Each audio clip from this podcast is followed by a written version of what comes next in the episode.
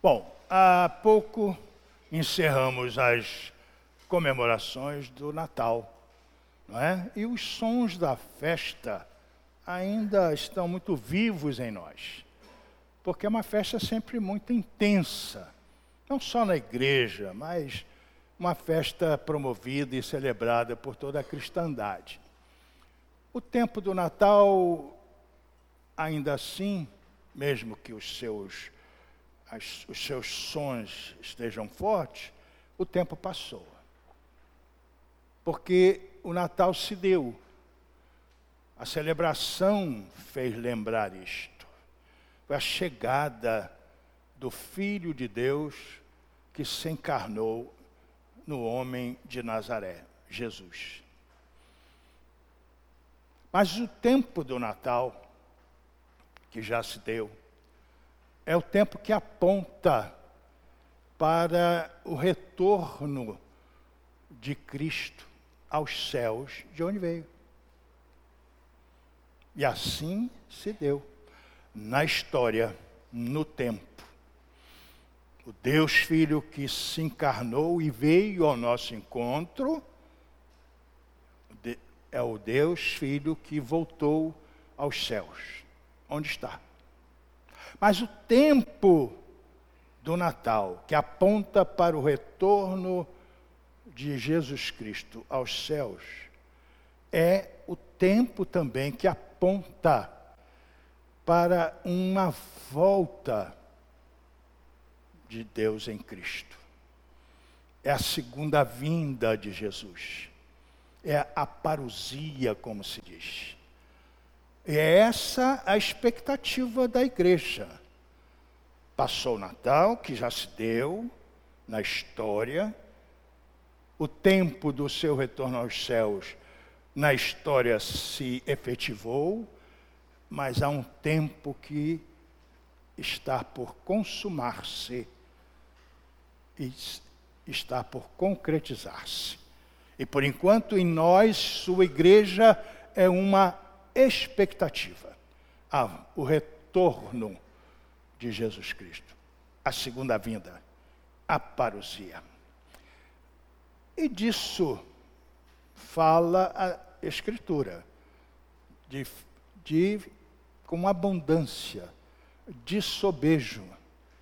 Por isso, um texto podemos escolher agora para falar disso. E é o texto que você vai encontrar na carta de Paulo aos Romanos, capítulo 5, versículo 1 ao versículo 4 carta aos Romanos, capítulo 5, versos de 1 a 4.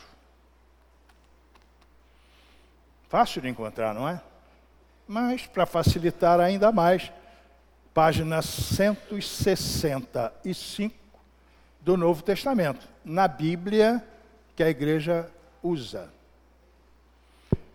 Bom, está aí acho que foi tempo suficiente para todos encontrarem, não é? A passagem. Vamos lá. Assim diz o apóstolo: Justificados, pois, mediante a fé, temos paz com Deus por meio de nosso Senhor Jesus Cristo, por intermédio de quem obtivemos igualmente acesso pela fé a esta graça na qual estamos firmes. Aí está o apóstolo falando do Deus que se fez carne e que trouxe a redenção e entregou a todos a paz de Deus. E a todos justificou com o seu próprio sacrifício. Mas o texto prossegue. Diz o apóstolo, no versículo 2, no seu final: e gloriamo-nos na esperança da glória de Deus. Agora ele está falando daquilo que já aqui nos referimos há pouco, da volta de Jesus Cristo, da parousia, da segunda, vi, da segunda vinda. Gloriamo-nos na esperança da glória de Deus, na expectativa dessa glória, no aguardo desse tempo quando Jesus, o Cristo, voltará para consumar todas as coisas. E o apóstolo diz isso, que esta expectativa da igreja, que no tempo ainda não se concretizou, é algo que a igreja, em que a igreja deve se gloriar, deve festejar, viver nessa expectativa de um retorno de Jesus Cristo, cujo Natal já se deu, cujo retorno aos céus já se efetivou, e agora fica esse aguardo. E eu fico imaginando, e não passa disso, porque não há como ir além, como será isso? A Bíblia dá algumas pistas desse, desse momento de retorno de Jesus Cristo. Mas não há palavras que possam esclarecer isso de forma plena. Como será essa volta? Como ele virá? Que sons ouviremos? O que veremos? Não sei. Mas certamente será algo glorioso. E essa é a expectativa da igreja. E Paulo diz: gloriemo-nos nessa esperança da glória de Deus. E a igreja de Cristo é a igreja que espera a volta, que aguarda a parousia e se gloria nisso. Olha para frente, para o futuro, que não sabemos qual, indefinido, mas certo. igreja de Cristo é a igreja da esperança do retorno, da glória de Deus, quando tudo há de consumar-se. E vivemos assim, neste mundo em que a esperança se torna uma palavra difícil de usar. Um mundo que vai cada vez mais se definindo como um mundo sem esperança. E as pessoas estão perdidas. As pessoas não sabem para onde vão. As pessoas não sabem o que querem. Porque não há resposta que satisfaça. Pelo contrário, a cada dia uma notícia desanimadora. E as pessoas estão assim, sem saber o que esperar. O povo brasileiro não sabe o que esperar, porque é tudo muito incerto. Mas não é o povo brasileiro, é o mundo inteiro. Mas a igreja não. A igreja é, é onde o povo de Deus que se reúne espera, espera com segurança, porque olha para algo que já se deu. Um Natal, a encarnação do Verbo, a presença de Deus em Cristo Jesus, algo impensável pela, pelo mundo. Isso já houve.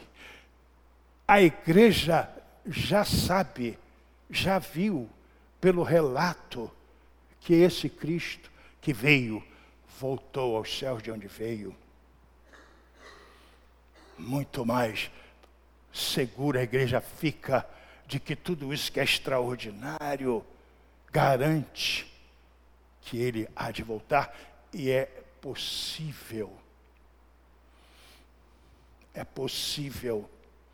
Porque também ficar esperando uma absoluta fantasia não traz segurança a quem quer que seja.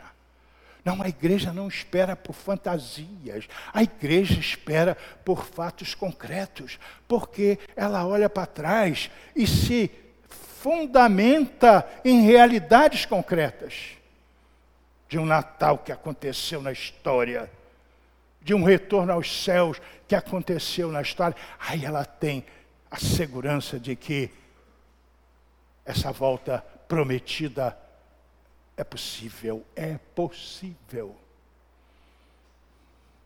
Por isso o apóstolo diz: gloriemo-nos na esperança da glória de Deus. Tá bem. Aí, se encerrássemos aqui o sermão, e aqui o texto se, se também se considerasse terminado, você sairia daqui olhando, esperando o Cristo que há de voltar. Como não há dia marcado, você vai viver olhando para o céu. Não. Porque o texto não para aí. Agora você caminha comigo. No versículo 3. Não somente isto. Isto o quê? Gloriar-se na esperança da glória. Mas também nos gloriamos nas próprias tribulações. Como assim? Como assim?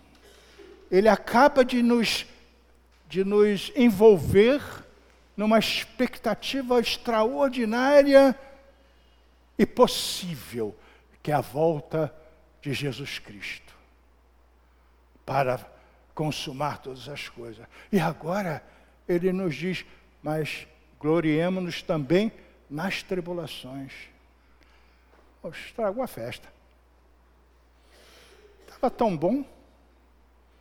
Para que você não saia daqui hoje olhando para o céu o tempo todo, mas sem perder a visão do alto, olhar para o chão em que você pisa. E ele traz você para o lugar certo. Gloriemo-nos nas tribulações. Parece um convite ao sofrimento. Como assim? Como é que eu vou me gloriar no sofrimento? É, é sim, é sim. Porque ele prossegue, porque a tribulação produz perseverança.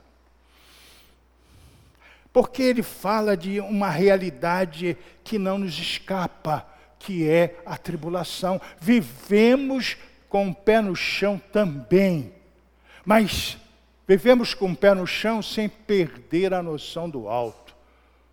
E quando a tribulação chega, e chega, porque ela é inevitável, ela faz parte da nossa realidade, da nossa existência. Na visão do alto, eu encaro a minha tribulação que não me mobiliza, porque eu persevero, eu vou em frente, eu caminho, eu não desisto. E isso é que é fantástico. Por isso ele diz: glorie-se na tribulação, não porque você queira a tribulação, é porque ela lhe chegará. Ela lhe é inevitável, ela faz parte da sua realidade humana, mas por isso lhe falei antes da glória dos céus que está para chegar. A partir desta visão, olhe para o chão e veja a tribulação que o alcança e persevere nela. Porque esse Cristo que já veio, que voltou aos céus e que há de vir definitivamente, torna tudo possível. E a tribulação não tem a voz última em sua vida. Ela lhe é inevitável, mas ela não vence a sua realidade. Por quê? Porque você persevera, você insiste, você prossegue, você caminha, você não para, porque tanta gente diante de uma tribulação imobilizada, gente sem saber o que fazer, gente sem caminho, sem ânimo, sem coragem, gente que desiste. E tem gente assim. E não é pouca gente, não. E às vezes, na própria igreja, desanimada. Ah, mas como é que pode? Como é que isso me alcançou? alcançou você porque você vive neste mundo. Esta é a sua realidade. Mas isto não define o seu caminhar, não impede os seus passos, porque você deve se gloriar na tribulação, porque a tribulação produz perseverança. E é isso que define a atitude correta diante da tribulação. É como você a encara. Como algo que imobiliza você ou como algo que desafia você a prosseguir. Você que tem antes a expectativa e a glória por vir.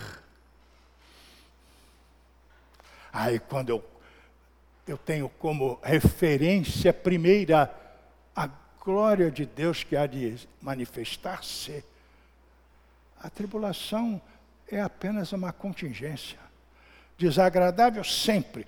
Não sei, não conheço tribulação agradável. GG, amanhã é catarata. Não venha me dizer que você está alegre. Não venha me dizer que você vai dormir tranquila. Porque eu já operei os dois olhos. E eu sei como é que é. É uma expectativa nervosa. Isso é tribulação. Mas você não vai desistir da cirurgia.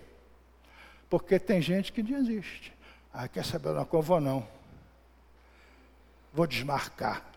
Isso quando desmarca. Não, a GG vai.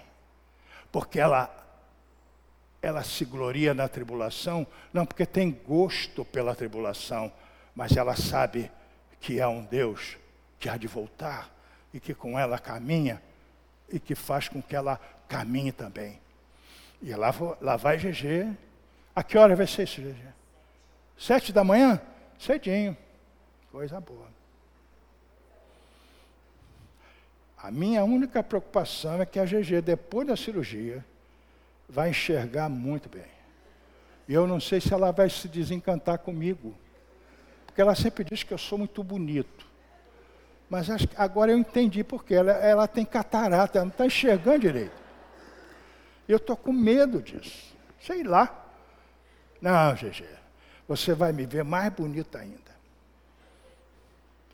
Não há tribulação agradável, mas também não há tribulação que paralisa a igreja. Por quê? Porque a igreja se gloria em Deus que há de voltar. E não é uma quimera, não é uma fantasia, é uma realidade possível. A igreja não trabalha com essas coisas. A igreja trabalha com concretude, a despeito de falar do transcendente. É incrível isso, não é? Falamos do transcendente e, ao mesmo tempo, entendemos tudo concretamente. Gostou, Tagore? O nosso médico filósofo. É isso. Então, gloriemos na tribulação, não por gosto pela tribulação, porque a tribulação produz perseverança. Ela me impulsiona, ela me desafia, mas ela não me vence. E, continuando, e a perseverança produz o quê? Está aí no versículo 4. Experiência. Olha que coisa interessante. Eu vou caminhando, porque eu persevero na visão da glória que há de ser velada, e a cada tribulação que eu enfrento e venço, eu adquiro mais experiência. E a cada experiência, a minha fé se aprofunda. Por isso é que o apóstolo fala de fé em fé. É a mesma fé, só com realizações diferentes, com manifestações diferentes. A cada crise, a cada dificuldade vencida na perseverança de quem olha para cima e vê o que ninguém vê, uma experiência se dá em nós. E essa experiência resultante com Deus é algo que nos que nos encanta, que nos preenche e que nos responde.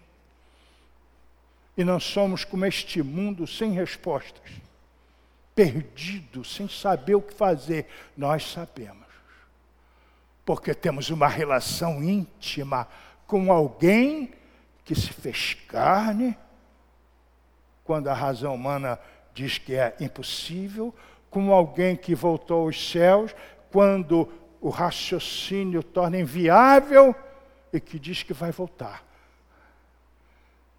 Aí eu, a minha alma vai, vai se plenalizando de experiências e de experiências, de fé em fé, a cada tribulação passada para trás, e eu vou ficando cada vez mais crente, sem as pieguices que tantas vezes desfiguram a igreja. Eu tenho que falar disso, hein? Depois, eu não sei que esse pastor da igreja vai, vai me censurar lá dentro. Não. As experiências com Deus resultantes dessa perseverança que produz experiência. Isto é uma, uma realidade que supera, que transcende as pieguices. Quem é que pode saber o que, que relacionamento eu tenho com Deus? Quem? Quem é que pode definir a minha comunhão com Deus à luz e na consequência das minhas íntimas e profundas experiências, que são minhas? Por isso, respeite o irmão. Não tente impor-lhe o que você acha, o que você quer. Aprenda dele, se quiser, e aí deve, aprenda das suas experiências. O que é que ele diz? O que é que ele sente? O que é que, que relação ele tem com Deus? O que ele tem a dizer? Como é que ele trata isso?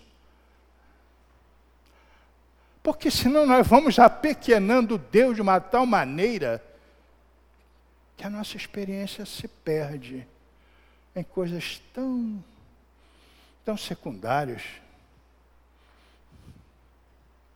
As experiências são suas, na medida em que, olhando para a glória que há de ser revelada, você enfrenta a tribulação, você caminha e aprende.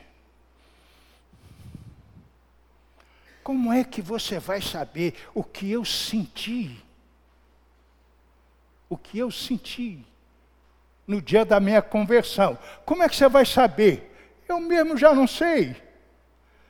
Descrever aquilo em palavras é muito difícil mas só eu sei.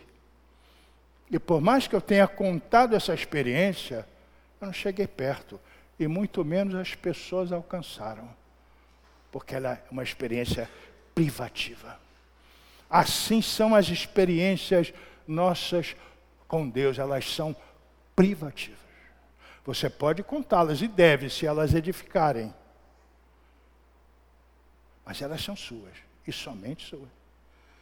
Por isso, por isso, é que não se pode, não se pode impor aos outros aquilo que queremos. Claro, nós fazemos o que achamos melhor. Nós, à luz da palavra de Deus, vamos sugerindo. Mas há algo que transcende tudo isso, que é a experiência com Deus. E a perseverança produz experiência.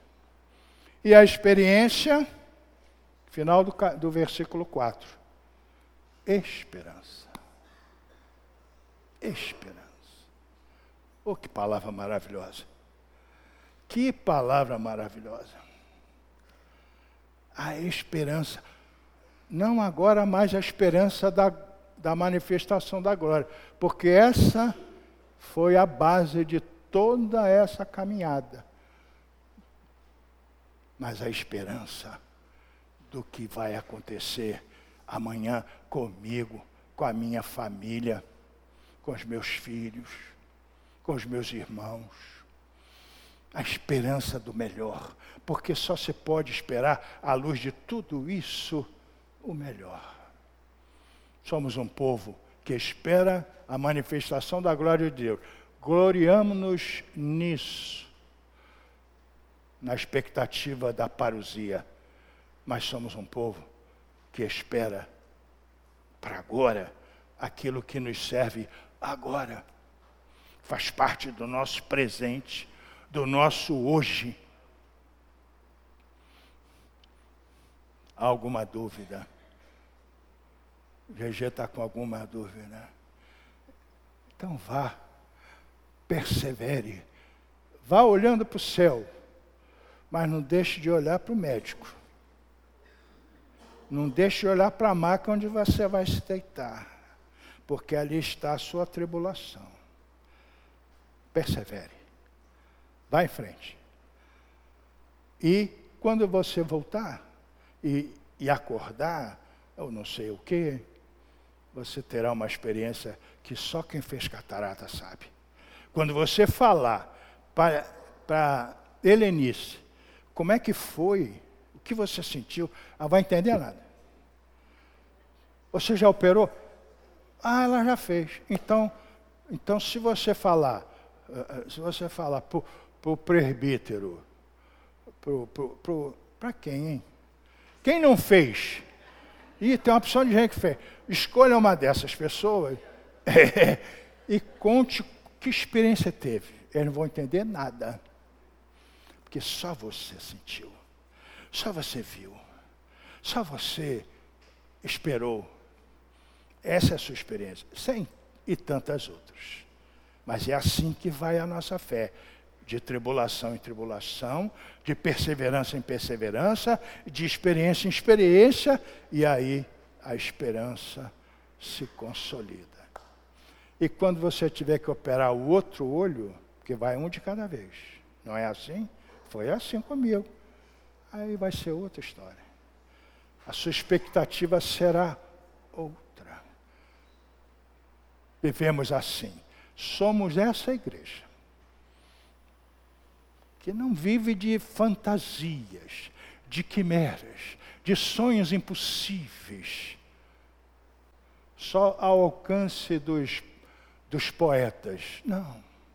Somos a igreja da concretude, a despeito de tratarmos do transcendente. Gostei dessa frase. Viu, doutor Tagore? Lidamos com coisas concretas que este mundo não consegue captar, porque vivemos de uma glória que há de ser revelada. E um dia vai acontecer. E eu não sei onde eu estarei. Onde estiver, de alguma forma, eu verei. Um povo que a partir daí sabe que vive neste mundo, com o pé neste chão. Por isso, não se espanta com a tribulação que chega. E se gloria nela não por gosto pela tribulação, mas porque ela há de lhe permitir perseverar, desenvolver uma capacidade de ir em frente, de resistir. E nisso, adquirir experiência. E resultando de tudo isso, uma esperança inabalável. O ano começa. Não, não, falei de projeto, olha, é, resolva que neste ano você vai ler a Bíblia toda, que você vai dar dízimo. Isso tudo é importante, hein? Tá? Estou falando disso. Estou falando, olha para cima. Olha para cima. Há algo que é reservado para você, que é a igreja. Um retorno do Cristo, a glória de Deus plena. Olhe para cima, mas olhe para o chão. Pegue a sua bengala, gosto. Que a sua tribulação, entre outros. Vá em frente. Continua andando. E assim eu vejo o Washington. Com bengala, andando. Não está em cadeira de roda. Não se acomodou. Ele está andando. E, nessas, e nessa caminhada de quem insiste, a sua experiência com Deus vai se aprofundando, vai se alargando. E quanto mais ela se aprofunda, mais a sua esperança cresce. Deus abençoe você em 2020, pelo menos. Amém?